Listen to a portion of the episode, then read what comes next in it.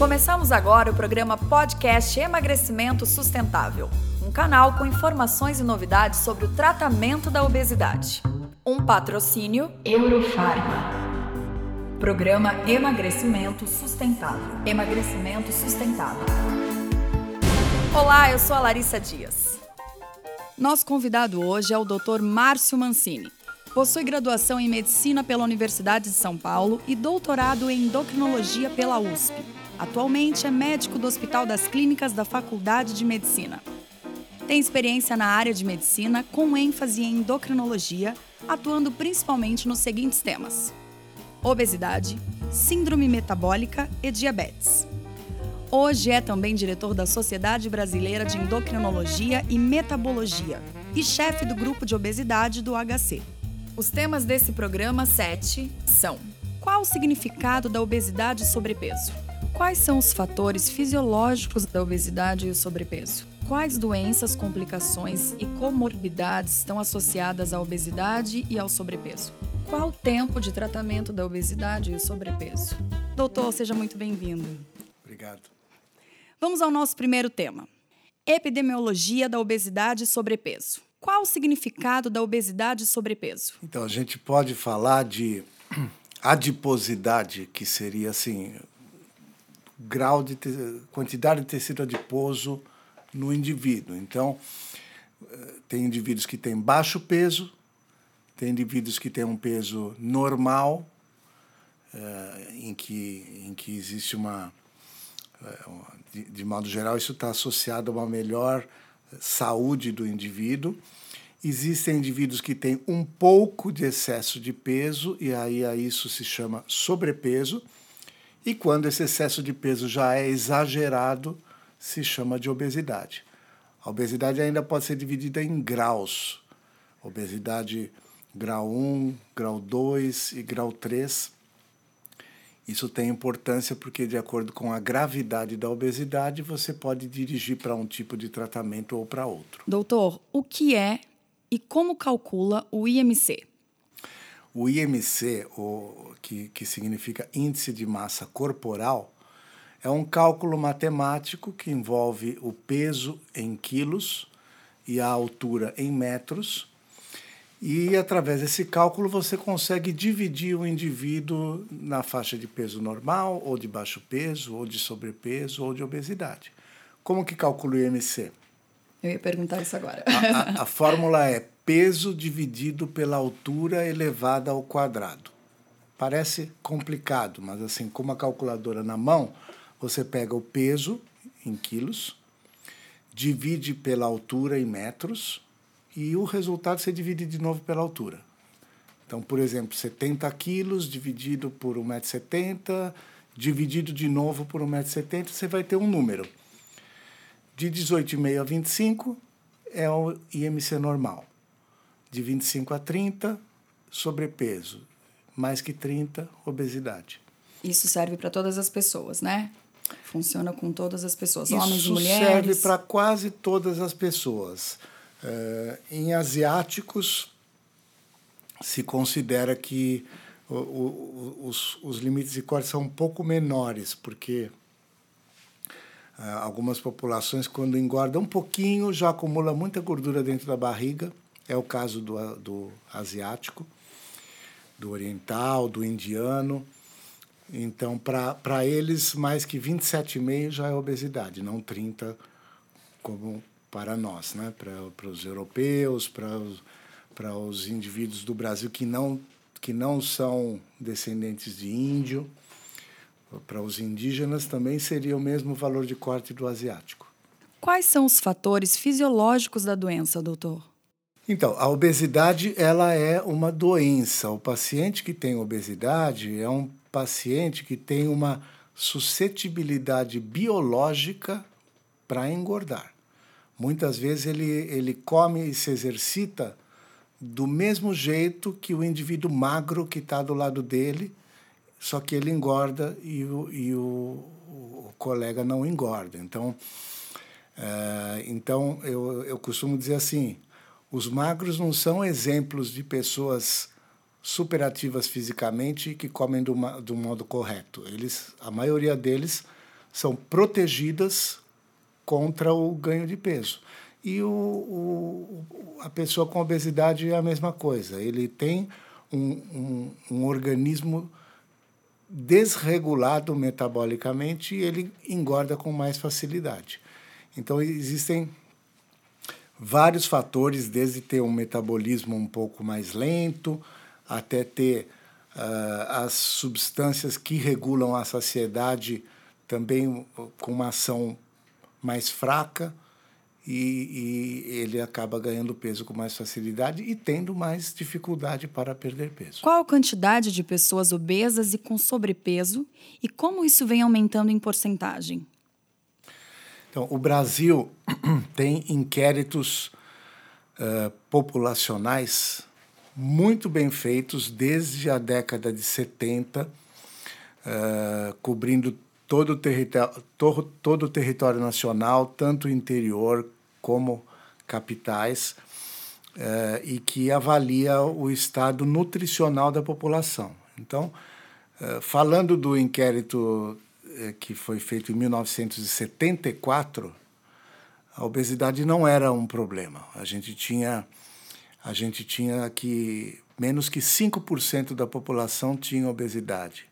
Por outro lado, a desnutrição era um problema. A preocupação há 50 anos atrás era muito mais com a desnutrição, com as verminoses, com as infecções. Então, a, a des, o baixo peso ele era muito prevalente na população. Uh, hoje, a situação se inverteu.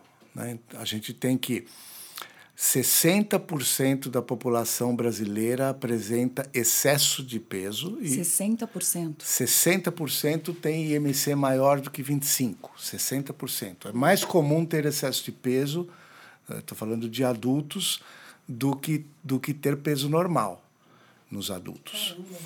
Uh, e a gente tem que obesidade uh, ocorre em 20% dos homens e em 25% das mulheres. Quer dizer, uma em cada quatro mulheres tem obesidade, um em cada cinco homens tem obesidade.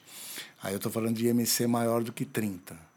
E, e, e o alarmante é que a cada novo inquérito esses números vão piorando, porque o ambiente favorece que, que a obesidade seja cada, mais, cada vez mais prevalente. É, Para você ter uma ideia, nos Estados Unidos, a obesidade é de 35% a 40% da população americana.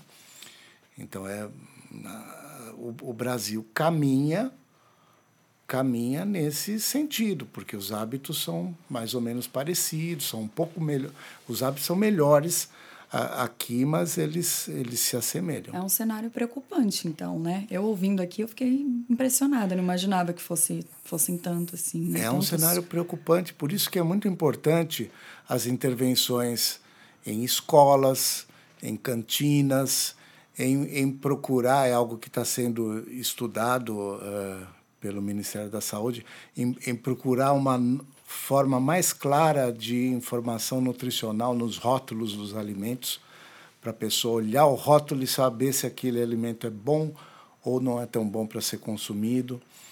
É, se, se nada for feito, é, daqui a alguns anos a gente está com a mesma prevalência dos americanos.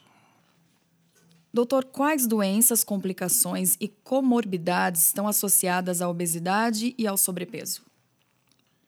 Então, são muitas doenças uh, associadas à obesidade, uh, mais de 100 doenças. Mais de 100. Ou problemas de saúde relacionados diretamente à, à obesidade em todas as áreas da medicina. Então, as mais comuns, uh, as pessoas em geral conhecem: pressão alta, diabetes, alteração de colesterol, mas, assim, para citar alguns exemplos, né? na área respiratória, por exemplo, a apneia do sono, indivíduos que roncam à noite e, e muitas vezes durante o sono ele tem interrupção da passagem de ar por causa da gordura na região do pescoço e o indivíduo dormindo ele está sem respirar e volta a roncar e interrompe o ar de novo, às vezes centenas de vezes durante a noite. Isso é a apneia do sono é uma doença que é, a maioria dos casos, com a perda de peso, ela melhora muito. Uh, demência, Alzheimer, é mais comum em indivíduos com obesidade do que em indivíduos com peso, com peso normal. É mesmo? Tem relação? Tem, tem relação. Uh, até mesmo uh, o rendimento escolar de crianças com obesidade ele é pior do que crianças com peso, com peso normal. Porque o, o, o, as coisas que acontecem no organismo da pessoa com obesidade acabam atrapalhando até mesmo a, a, a função mental. Uh, em, em, outras áreas, problemas de pele, uh, pro, problemas na gestante, mais pressão alta durante a gestação, mais diabetes durante a gestação, performance no parto pior, maior índice de cesáreas, maior pior diagnóstico de doenças, porque é mais difícil você examinar e até mesmo pedir um exame. Ah, tem, tem aparelhos de tomografia que, com mais de 125 quilos, o indivíduo não consegue fazer. Então, às vezes, você não diagnostica um câncer num paciente com obesidade e, às vezes, você não consegue tratar o câncer porque ele não entra no aparelho de radioterapia. Ele tem que perder 15, 20 quilos para fazer o seu tratamento. Então, é, a obesidade muitas vezes ela é vista só como um problema estético ou como, como se fosse uma escolha do indivíduo, mas ela é uma doença que leva a problemas muito graves. Depressão, ansiedade também estão relacionadas, doutor? Não, depressão, diminuição de autoestima, sentimentos de inferioridade, eles são mais comuns na pessoa que sofre de obesidade e, e, e, quando isso é avaliado em estudos, estudos, por exemplo, com uh, um medicamento para perder peso, ou mesmo com uma cirurgia bariátrica, você vê que com a perda de peso você tem melhora desses parâmetros, né? tanto, da tanto da função física como dos, do, da, da, da parte psicológica. Bom, então, mais do que nunca, eu quero perguntar qual a importância do tratamento, doutor? O, o tratamento da obesidade ele é fundamental, porque quando a gente tem 60% da população adulta com excesso de peso, isso leva a uma série de outras doenças e a gasto também do governo. Os remédios mais comuns da farmácia popular, eles são, são remédios para pressão alta, para colesterol, para diabetes, e que se o indivíduo perde peso, ele vai ter redução do número de remédios que ele vai tomar. Alguns nem vão desenvolver a doença. Então, investir, ah, tanto o setor público como o setor privado, investir no tratamento da obesidade vai melhorar a saúde do indivíduo como um todo. Então, é, é básico. Uh, e, e, e aí tem que haver uma quebra de paradigma, parar de olhar para esse problema como se fosse um problema estético ou uma escolha da pessoa. Como se ele, ah, se ele mudar o jeito que ele come e fizer atividade física, ele, ele vai perder peso e vai manter.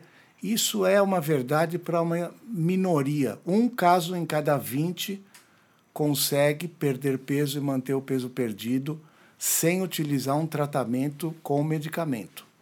Hoje, nos Estados Unidos, a recomendação é que na primeira consulta o médico já ofereça um tratamento medicamentoso para o paciente, junto com as mudanças de estilo de vida.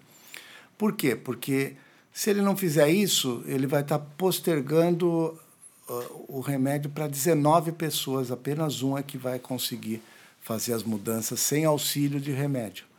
E isso é natural, porque hoje Ninguém, ninguém trata pressão alta reduzindo sal, ninguém trata problema de colesterol tirando gordura. É importante? É importante, mas o remédio já entra na primeira consulta quando não são dois de uma vez. Então, a obesidade é uma doença crônica e que merece ser tratada tanto quanto essas outras doenças.